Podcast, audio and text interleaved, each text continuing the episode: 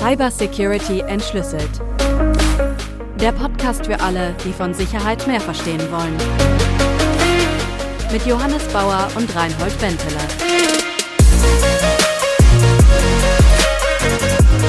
Ja, hey, guten Abend, Johannes. Hi, Reinhold. Na, hast du heute schon gehasht? wenn, wenn die Frage meine Mutter hört, die denkt, da geht was Illegales vor sich. Dachte einfach so als Anschluss äh, an die vorherige Folge, genau.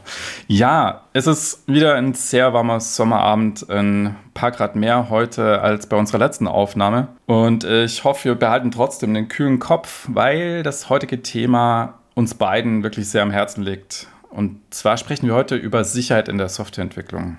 Und wahrscheinlich habt ihr Zuhörer noch die ein oder andere Schlagzeile im Kopf aus den letzten Wochen oder aus den letzten Monaten von irgendeiner Sicherheitslücke, die um die Welt ging und irgendwelche dramatischen Folgen hatte. Und deswegen wollen wir erklären, was in der Softwareentwicklung getan werden kann, um das Risiko von solchen Sicherheitsproblemen zu minimieren. Und ich sage absichtlich minimieren, weil die Wahrscheinlichkeit, eine 100% sichere Software zu machen, ja, die ist nicht besonders hoch. Johannes, wir haben uns beide für den Podcast vorgenommen, möglichst viele Zuhörer an unsere Themen zu bringen und vielleicht auch solche, die noch keine Software entwickeln oder solche, die vielleicht gerade anfangen, Software zu entwickeln. Und ich würde mal sagen, wir haben unser Ziel erreicht, wenn am Ende der Folge vielleicht zwei oder drei Erkenntnisse im Kopf bleiben nach dem Hören der Folge, die dann die Hörer in Verbindung bringen können mit sicherer Softwareentwicklung. Ja, um das Ganze besser zu erklären, schlage ich vor, dass wir uns eine Analogie heranziehen, und zwar den Bau eines Hauses. Also die Analogie zur Softwareentwicklung, Bau eines Hauses. Da kann man jetzt natürlich sagen, okay, passt vielleicht an der einen oder anderen Stelle nicht so, aber ich finde, im Großen und Ganzen kann man das sehr gut vergleichen. Und zwar einerseits weil es sich beides mal um etwas sehr Komplexes handeln kann, ja. Und andererseits, weil ein Haus aus vielen Komponenten besteht, wie beispielsweise Fenster, Türen und so weiter und so fort, die Möbel am Ende. Und weil die Komponenten, also die einzelnen Teile, nicht alle von uns hergestellt werden, ja. Also wir holen die von Herstellern, von Zulieferern und so weiter. Und das Ganze ergibt dann ein Haus. Wie findest du die Analogie, Johannes? Ich finde die Analogie super. Also es gibt auf jeden Fall bei einem Hausbau ganz viele verschiedene Sachen, die zu koordinieren sind, die auch vielleicht gar nichts miteinander zu tun haben. Ganz viele Leute, die da werkeln, wo der eine vielleicht auch gar nicht der Experte ist auf einem anderen Gebiet, also ein Fliesenleger hat Ahnung von seinem Gewerk, aber der kann jetzt nicht beurteilen, ob der Dachdecker gute Arbeit geleistet hat vielleicht. Ja, es sind ganz viele von der Planungsphase bis zur tatsächlichen Implementierung, bis es da steht, äh, ganz viele Schritte. Also ich finde die Analogie sehr, sehr passend. Okay, dann fangen wir mal an und erklären mithilfe dieser Analogie, wie heutzutage Software entwickelt wird.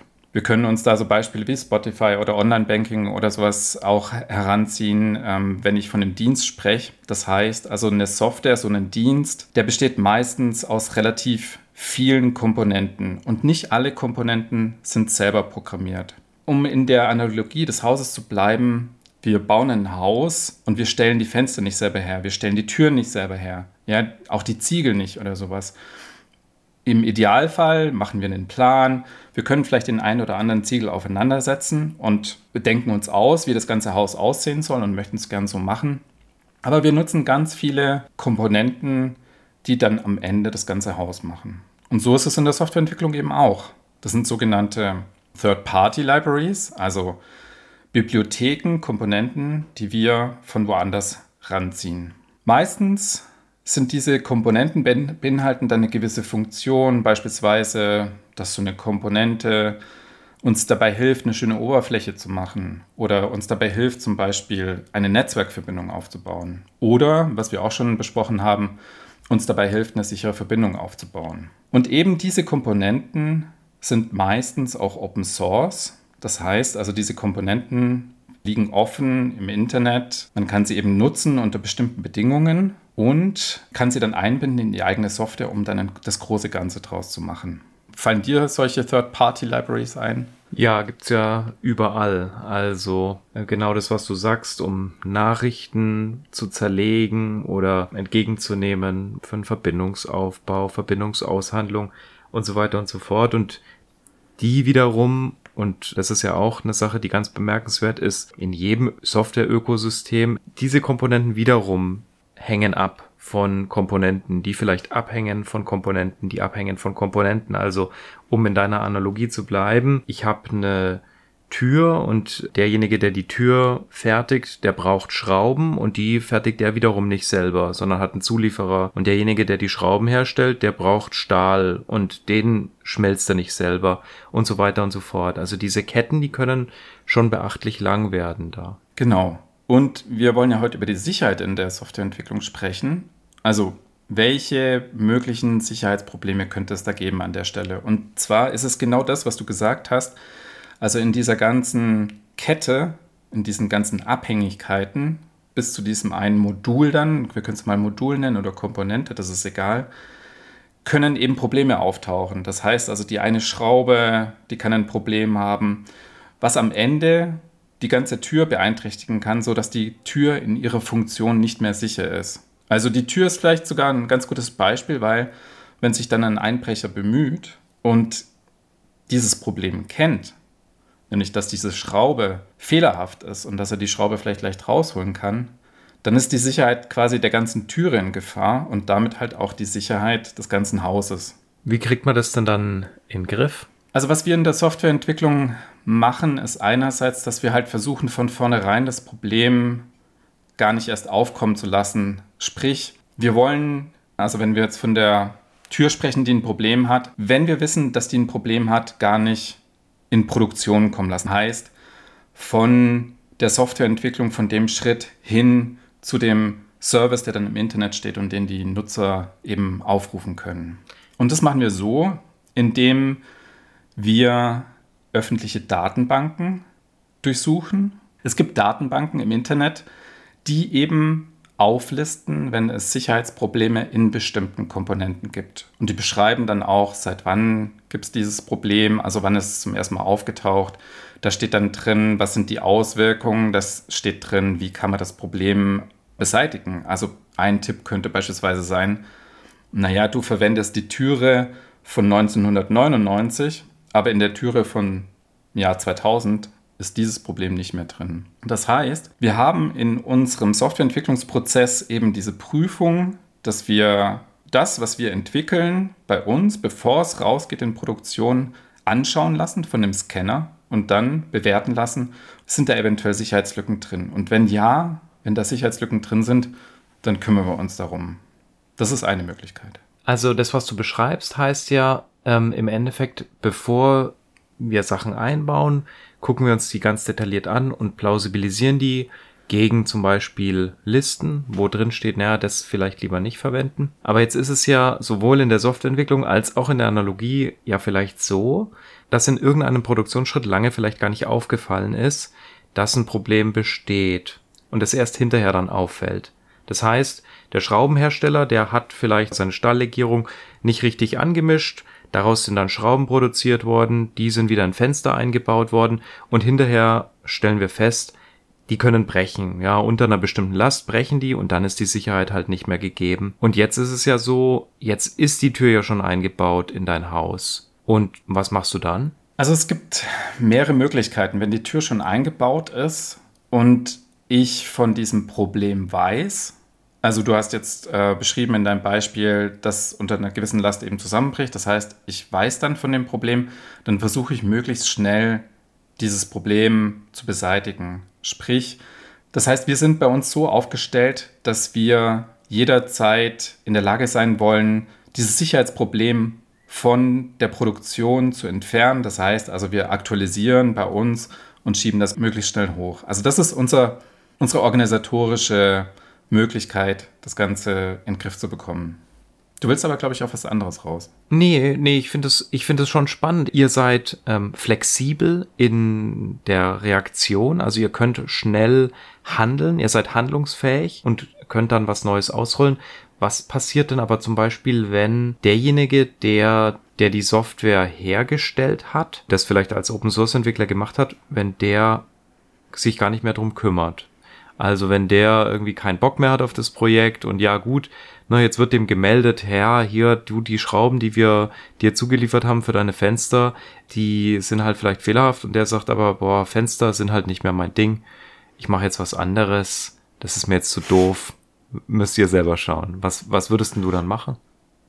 Genau, also ich würde zwei Sachen machen. Ich würde einerseits mir überlegen, okay, welche Möglichkeiten haben wir beispielsweise dadurch, dass es ja Open Source ist, quasi selber das Problem zu beheben. Also diese Möglichkeit gibt es ja im Prinzip, dass ich mir die Quellen heranziehe und schaue, okay, vielleicht bin ich in der Lage, das ganze Ding selber zu fixen. Andererseits wäre es natürlich auch möglich zu sagen, okay, nee, ich bin nicht in der Lage, das so schnell zu machen. Also da geht es einfach wirklich dann auch um die Zeit. Also je länger ich das im Grunde draußen habe, diese verwundbare Tür, je länger die da ist, und Leute dann langsam wissen, ah, mit dieser Tür, da gibt es ein Problem und da könnte ich mal überall gucken, ob die nicht so eine Tür haben. Da ist natürlich die Frage, okay, wenn ich relativ viel Zeit dafür brauche und dadurch immer verwundbarer bin über die Zeit, ob ich dann mir nicht nochmal eine extra Sicherheitsmaßnahme davor mache.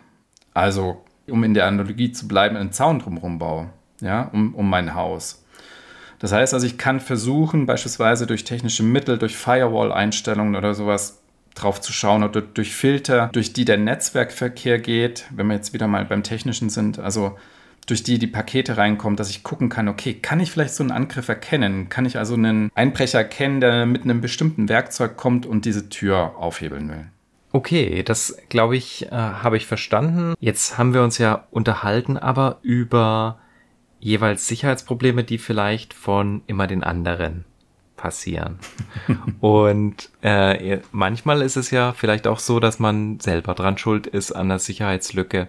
Und da fände ich es spannend, von dir zu hören, was bedeutet es denn eigentlich? Also wie entsteht denn überhaupt eine Sicherheitslücke? Und dann aber auch, was macht man denn in der Softwareentwicklung, um zu verhindern oder um zu erkennen, dass man vielleicht selber was gebaut hat, was nicht so hundertprozentig trägt? Also dazu können wir relativ viel sagen. Ich glaube, es gibt zwei größere Bereiche, von denen ich erzählen kann, wie im Grunde Sicherheitslücken reinkommen. Das eine hat immer was damit zu tun, dass wir uns, wenn wir uns beispielsweise dann im Internet befinden oder allgemein in, in irgendeinem Netzwerk, dass wir etwas aufmachen an der Software, sprich uns öffnen für eine Kommunikation, wo dann jemand anders, also beispielsweise der Benutzer oder der Kunde, zum Beispiel sich bei GMX einloggen kann oder bei Spotify, whatever. Genau, also das heißt, ich öffne was und da ist halt immer ein sogenannter Angriffsvektor auch, den ich damit öffne, weil ich mache ja quasi meine Tür auf und sage hier, ihr könnt reinkommen. Ne? Und also Pakete jetzt in dem, in dem Sinne, jetzt äh, nicht Menschen. Und in den Paketen kann halt auch Schrott sein. Ja, kann, kann Zeug drin sein, das ähm, gefährlich ist. Das ist zum Beispiel eine wichtige Aufgabe, dass wir schauen, was bekommen wir von dem Benutzer rein und gucken, dass wir das nicht einfach ungeprüft übernehmen, sondern dass wir das ähm, kontrollieren auf bestimmte bekannte Angriffsmuster oder sowas. Also dass wir das einerseits ähm, uns genau anschauen. Das heißt, wir müssen so eine gewisse Erfahrung und ein Gespür dafür haben, wenn wir eben sowas aufmachen, dass wir dann eben auch darauf achten. Also das ist das eine Beispiel, dass wir, wenn wir uns öffnen für Anfragen vom User, dass wir schauen eben, was da reinkommt. Und das andere ist, ähm, dass wenn wir mit Daten arbeiten, dass wir dann auch aufpassen, dass die beispielsweise nicht zu groß werden, den Speicher, den verfügbaren Speicher äh, auslasten oder sowas oder sprengen. Also das sind auch dann so Angriffspunkte. Aber ich glaube, da können wir noch in einer anderen Folge genauer drüber sprechen, was für Angriffsmöglichkeiten es gibt. Und wie wir das verhindern, ist eben einerseits ein Bewusstsein dafür zu haben. Also ich finde, es gehört wirklich auch zur Grundausstattung jedes Softwareentwicklers, dann ein gewisses Verständnis dafür zu haben und das auch zu kennen. Davon bin ich überzeugt. Und das andere ist, dass uns dann Tools, die den Codes kennen, also den Quellcode, den die Entwickler erstellt haben, dass die auch drauf achten, dass die gucken, hey, da ist was Neues aufgemacht worden, also wieder eine Tür aufgemacht worden, wo der Benutzer dann drauf zugreifen kann, dass dieser Scanner sagt, hey, pass mal auf, bist du dir sicher, willst du das so haben? Wenn ich jetzt noch nie Software geschrieben hätte, wie muss ich mir das vorstellen? Also was ist denn da getippt, wo dann der Scanner sagt, hier, Achtung, Achtung? Oder gibt's da eine Analogie dafür, wie man das vielleicht erklären kann, jemandem, der jetzt nicht weiß, was Source Code ist oder Quellcode ist? Also ich will es mal kurz technisch erklären und versuche dann die Analogie zu machen. Hm, worauf zum Beispiel so ein Scanner schauen kann, ist, wenn wir eine sogenannte REST-Schnittstelle anbieten, dem Benutzer, das heißt also HTTP, REST-Schnittstelle, ähm, das sind so die üblichen, das ist die übliche Technik, wie man heutzutage Schnittstellen nach außen anbietet, dass dann der Scanner eben schaut, okay, da haben wir sowas aufgemacht und jetzt müssen wir aber auch darauf achten, dass wir mit dem User-Input gut umgehen, dass wir äh, eben die Tür entsprechend richtig aufmachen und nicht alle Türen auf einmal, sondern nur die Tür, die wir wirklich aufmachen müssen, öffnen. Die Analogie dazu ist, wenn ich in meinem Haus einplane, dass da Fenster und Türen reinkommen, was man ja sagen könnte, okay, das sind die Schwachstellen oder die Angriffspunkte, die sich ein Angreifer vornehmen würde, ein Einbrecher, dass ich dann im Grunde vom Architekten, wenn er den Plan für mich macht, gesagt bekomme, pass mal auf, die und die und die Tür und da und da Fenster, bist du dir sicher, dass wir die so machen müssen oder dass wir die so setzen wollen? Und welche Anforderungen soll diese Tür und dieses Fenster eigentlich erfüllen? Welches Sicherheitsniveau willst du haben? Das ist natürlich eine ganz spannende Sache. Also da muss ich heute auch dran denken, meine Tochter kommt zu mir, wir sind im Garten, er hat einen Eimer in der Hand und fragt mich, ist der Eimer robust, Papa? Und äh, dann sage ich, ähm, ja, äh, schon. Ähm, und dann wollte sie sich reinsetzen. Und dann habe ich sie gleich, na, dann ah, hab ich mich, hab, bin ich gleich zurückgerudert und habe gesagt, aber nicht so robust, dass du dich reinsetzen könntest. Ähm, da geht der kaputt. und das ist ja auch so eine Sache, ne? Wenn du zu einem Statiker gehst, der dir dein Haus abnimmt und du sagst, ist das jetzt solide? Dann muss der ja wissen, was ist denn die Belastung, mit der du rechnest. Also willst du da mit einem LKW reinfahren können ins Dachgeschoss oder ist da nur ein ganz, ganz zarter Untermieter drinnen? Also das ist ja auch dieser Kompromiss, den wir bei Sicherheit immer machen, dass wir gucken, ist es angemessen, ja, sachangemessen jeweils. Ich finde, das ist ein super Punkt, weil letzten Endes geht es natürlich darum, wie viel Mühe willst du reinstecken in das ja, vorherige Erkennen oder in dieses präventive Erkennen von Sicherheitslücken, da kannst du natürlich super, super viel Aufwand reinstecken. Wieder das Beispiel mit dem Haus und ich finde das mit dem Eimer übrigens super, aber wenn wir beim Haus bleiben, könnten wir uns natürlich jede einzelne Schraube anschauen. Wir könnten uns das Holz anschauen. Wir könnten uns die Ziegel anschauen. Wir könnten gucken, aus welchem Material sind die. Wir könnten zum Hersteller hingehen und so weiter und so fort. Also um quasi unsere Sicherheit, unsere gefühlte Sicherheit ja, oder faktische Sicherheit, die wir da eben prüfen, auch immer weiter zu erhöhen. Aber wir werden nicht an die 100% rankommen. Das heißt, es gibt eben so einen Trade-off. Und deswegen finde ich auch, ist es eben so wichtig, sich Gedanken drüber zu machen und sich darauf gut einzustellen, wie reagiere ich denn, wenn es passiert? Also wie reagiere ich, wenn der Einbruch kommt, wenn der Einbrecher in mein Haus kommt, was, was tue ich dann, dass man sich da dann entsprechend organisatorisch aufstellt? Also heißt es, dass in moderner Softwareentwicklung im Endeffekt schon damit gerechnet wird, dass Sicherheitslücken vorhanden sind und man dann im Endeffekt nur noch versucht, die Konsequenzen so niedrig wie möglich zu halten, oder? Richtig, also das würde ich so sagen, genau, weil es gibt keine hundertprozentige Sicherheit, aber es gibt ganz viele Aspekte, die man dann machen kann, wenn man das erkannt hat. Also erkennen ist noch ein wichtiger Punkt, ne? also sich so aufzustellen, dass ich überhaupt erkenne, dass eine Sicherheitslücke ausgenutzt wurde. Es kam ein Angreifer in mein Haus, ein Einbrecher in mein Haus. Ich muss immer mit der Analogie aufpassen, dass ich auch verstehe, was er tut. Also wie er sich bewegt hat, wonach er gesucht hat, was er vielleicht mitgenommen hat. Ist er noch drin im Haus? Jetzt wird es gruselig langsam. Ähm, also das sind die wichtigen Aspekte, denke ich mal, in die man genauso viel Energie reinstecken muss. Ne? Und dann natürlich das draus lernen. Also was wir sehr gern machen, eben hat ein bisschen was mit unserer agilen Vorgehensweise auch zu tun, tatsächlich. Wenn wir sowas sehen, wir sind sehr gut darauf eingestellt, dass wir als Team darauf reagieren, dass wir als Team das reparieren, einerseits und andererseits, dass wir auch daraus lernen. Also, dass wir uns das gemeinsam anschauen, uns das gegenseitig erklären, was ist passiert, was haben wir gemacht.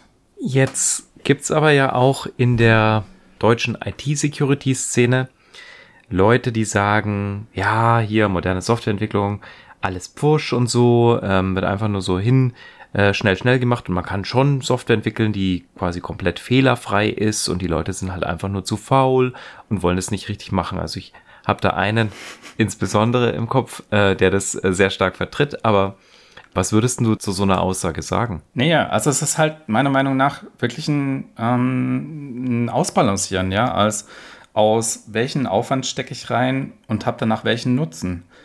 Ich glaube nicht, dass man bei der komplexen Software, die wir heutzutage machen, also wir bauen ja nicht nur, um in der Analogie wieder zu bleiben, sagen wir mal nicht das normale Einfamilienhaus, sondern das sind dann Dienste wie Spotify oder weiß ich was, ähm, das sind dann Schlösser, ja, und da ist was weiß ich was alles für Erker dran und Farbe hier und dort und so weiter. Da kommst du nicht auf die 100% Sicherheit. Ja, also das würde ich immer entgegenhalten, würde ich sagen, okay, die einzige Möglichkeit, die ich sehe, ist eben viel reinzustecken, natürlich, und viel draus zu lernen, aber andererseits halt auch dafür zu sorgen, dass, wenn ich sowas erkannt habe, dass ich daraus lerne und dass ich es loswerde. Ja. Hast du noch eine Idee, was man tun kann, um vielleicht eben ein Stück weit sich an diese 100% Sicherheit in der Software annähern zu können? Hm, nee, also ich, ich bin schon auch bei dir. Ich finde ja selber auch, das ist eben einfach nicht so schwarz-weiß und ich finde es auch ein bisschen unfair und plakativ sich hinzustellen, ne? Aus seinem sicheren Hafen und zu sagen, ja, hier, ihr seid alle doof, ne? Entwickelt doch einfach sichere Software, dann ist das alles gar kein Problem. Also tatsächlich sind die Dienste, die heutzutage eben so rumschwirren, alle recht komplex. Ja? Die Protokolle sind alle recht komplex. Also wenn ich mir allein angucke, was so eine Bluetooth-Verbindung, was da für ein Protokollstack eigentlich da drunter ist, da zieht's einem die Schuhe aus. Das ist mhm. unfassbar komplex. Also da dann zu erwarten, ja gut, hier kriege ich die Sicherheit hin, mit der ich vielleicht auch eine Ariane-Rakete irgendwie starten lassen könnte, ist halt utopisch. Ja, also das kann keiner leisten, das kann keiner bezahlen und ja, es, es passiert einfach nicht.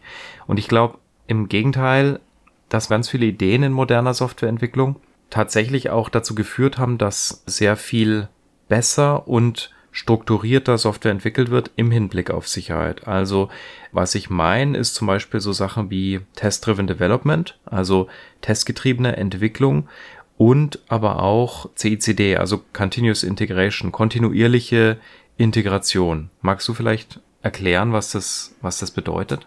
Genau, sehr gern. Also das ist ein Prinzip, nach dem wir im Grunde heutzutage moderne Software entwickeln. Und zwar auch Software, die wir eben meistens selbst betreiben.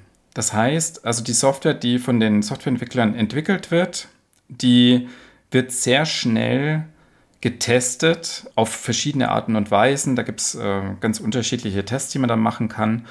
Und dass dann diese Änderung, die der Entwickler gemacht hat, sehr schnell auf Produktion gehen kann.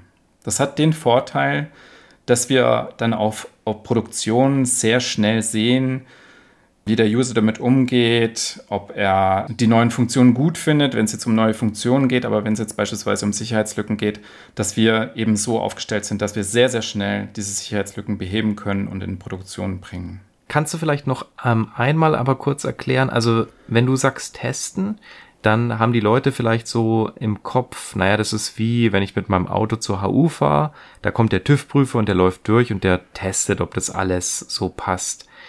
Aber ich glaube, du meinst ein bisschen was anderes, oder? Also genau, bei den Tests ist es so, dass die Entwickler selber festlegen, was, wie, wie sie eine Funktion testen. Ich kann da eben auf der ganz unteren Ebene sein, dass die Tests wenn wir uns die Türe anschauen, dann gibt es da Tests, die eben die Schrauben anschauen und den Beschlag und das Holz und so weiter und das immer überprüfen. Und dann gibt es Tests, die im Grunde das ganze Haus anschauen und schauen, okay, ähm, komme ich da gut durch die Tür rein und raus, wenn ich berechtigt bin, wenn ich nicht berechtigt bin, komme ich nicht rein und so weiter. Also es gibt diese Tests auf verschiedenen Ebenen.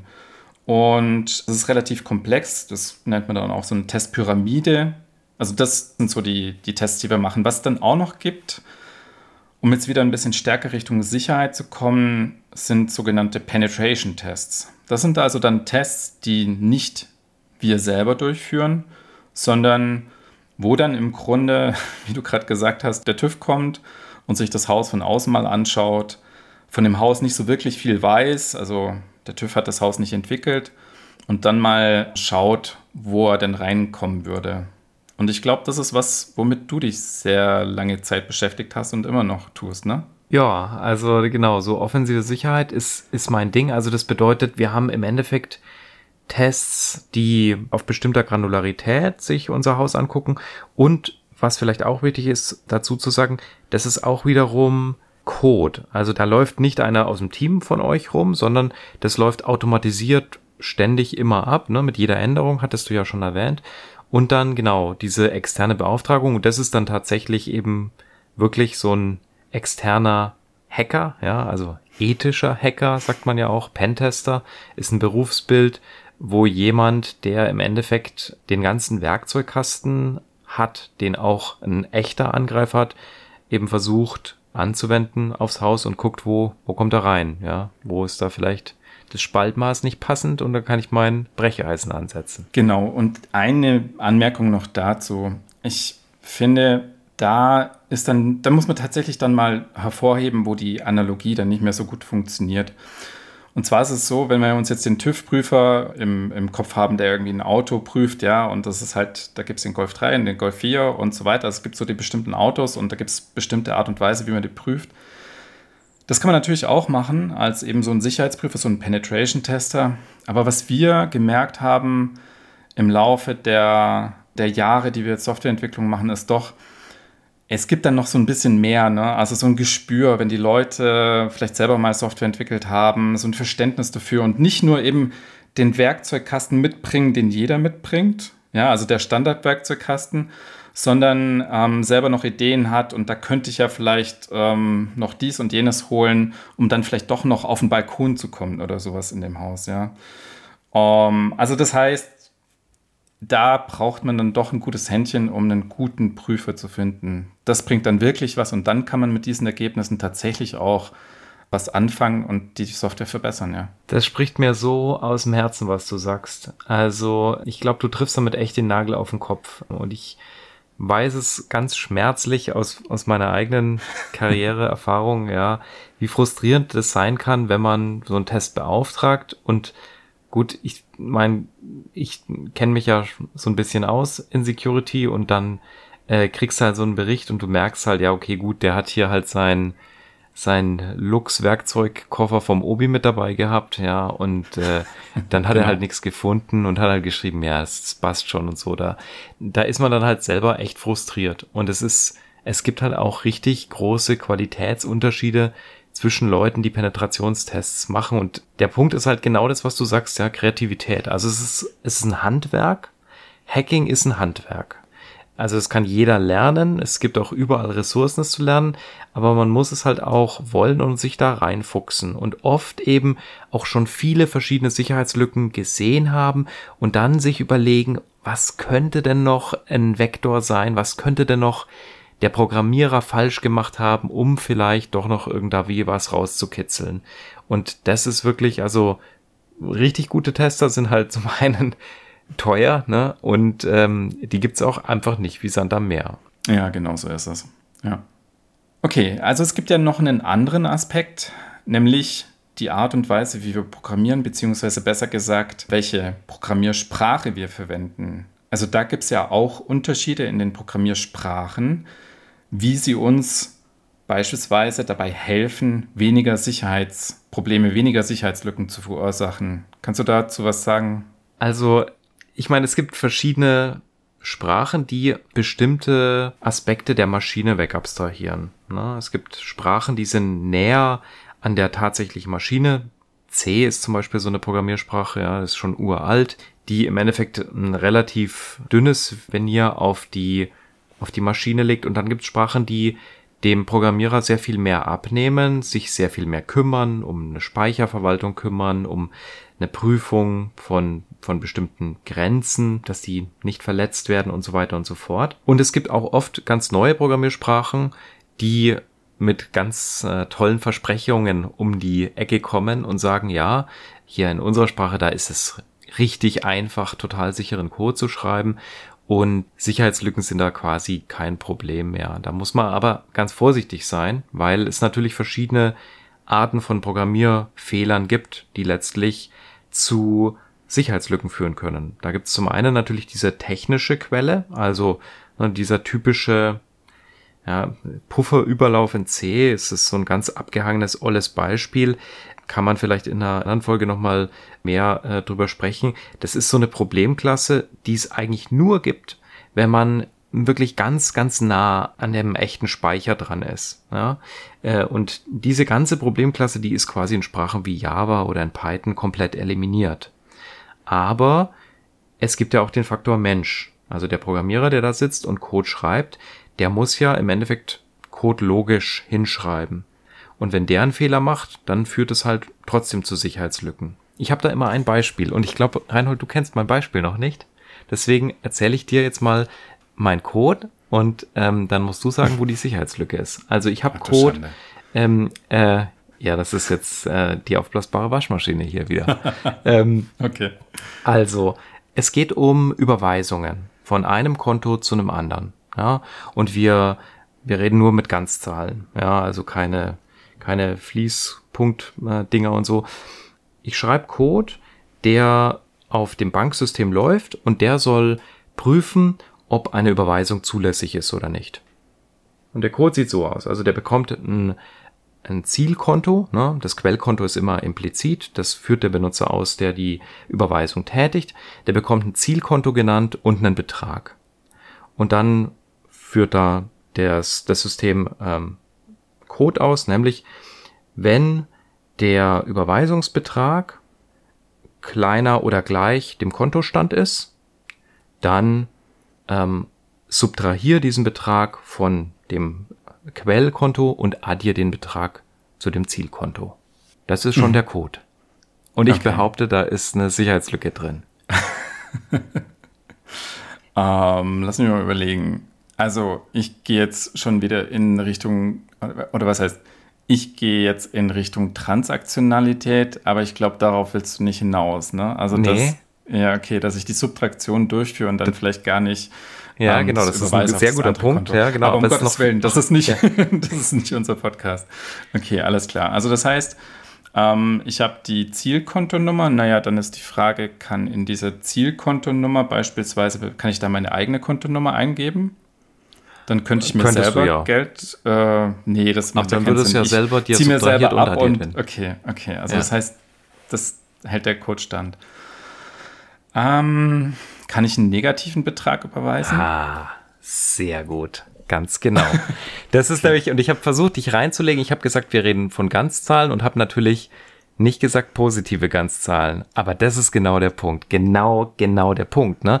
Und das ist voll interessant, weil wenn man das so hört, ja, und jemand, der eine Überweisung kennt und die Semantik von der Überweisung, der weiß natürlich einen negativen Betrag, den kann ich natürlich nicht überweisen. Das ist, das weiß jeder, der schon mal eine Überweisung gemacht hat. Aber wenn ich sage, das ist nur eine Ganzzahl und ich sage dem Computer in meiner Programmierung, das ist eine Ganzzahl, dann sind da natürlich negative Zahlen zulässig.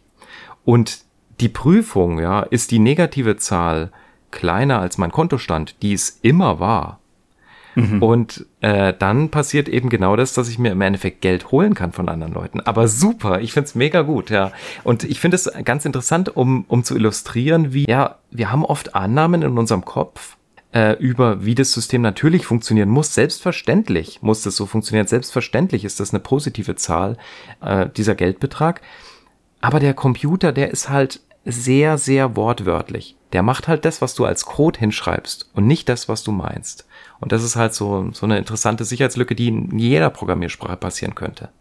Ja, super. Sehr schöner Abschluss, wenn ich auch noch die aufblasbare Waschmaschine gewinne. Das freut mich natürlich.